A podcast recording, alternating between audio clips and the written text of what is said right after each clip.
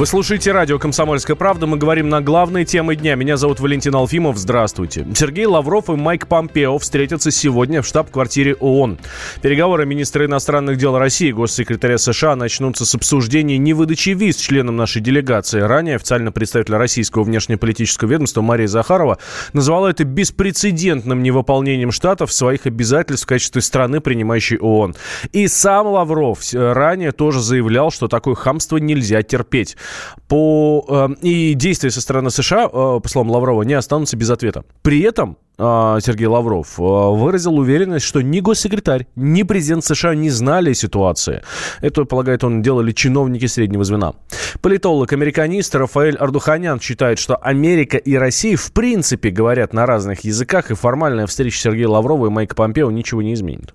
В контексте недавних событий с визами, я думаю, что эта встреча абсолютно бесперспективна. Я думаю, в очень большой степени будут обсуждаться эти формальные вопросы, которые навязала фактически сейчас американская сторона. От таких царапаний, скажем так, на постамете, таких уколов, которые позволяет себе американская сторона, какого-то продуктивного, серьезного разговора просто не получится. Это формальная часть. Но и по сути, если говорить, то разговаривать сейчас фактически действительно не о чем. Диалог на Ближнем Востоке свернут.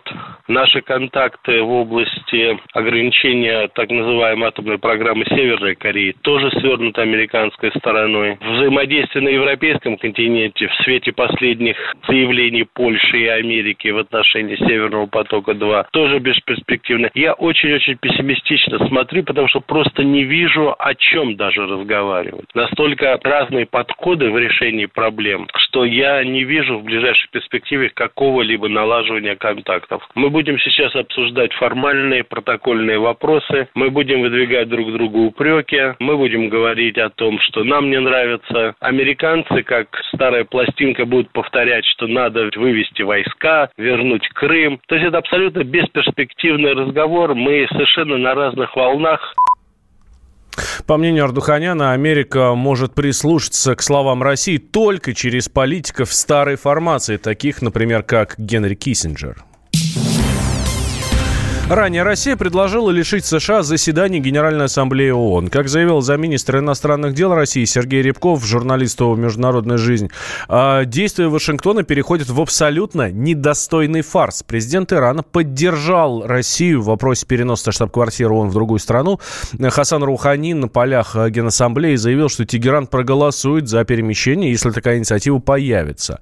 По словам иранского лидера, у Вашингтона нет права не пускать кого-либо на мероприятие ООН. По мнению политолога Георгия Бофта, поддержка Ирана и других недружественных стран не может лишить Америку заседания Генассамблеи.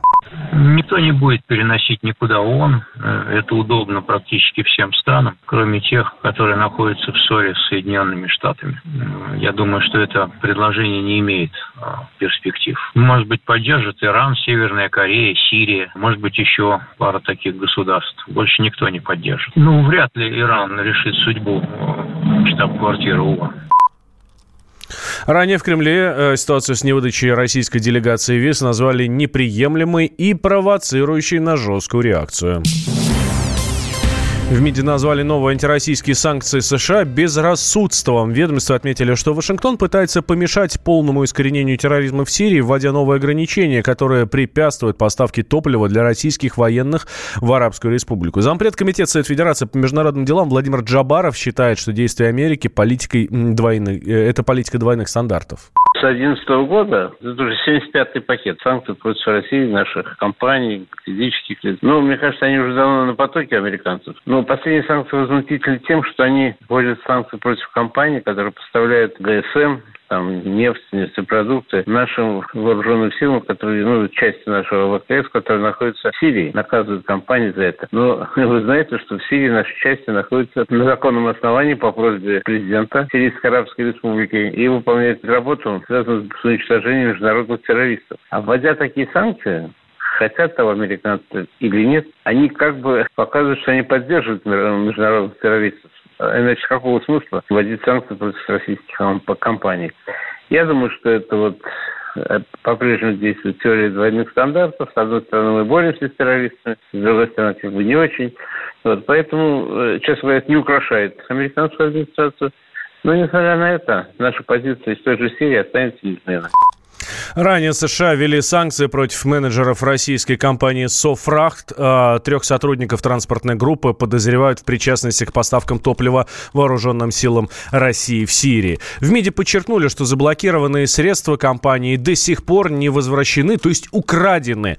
Помимо этого, там напомнили о целях поставки топлива в Арабскую Республику, заявив, что Россия с 2015 года оказывает правительственным войскам содействие в борьбе с террористическими группировками.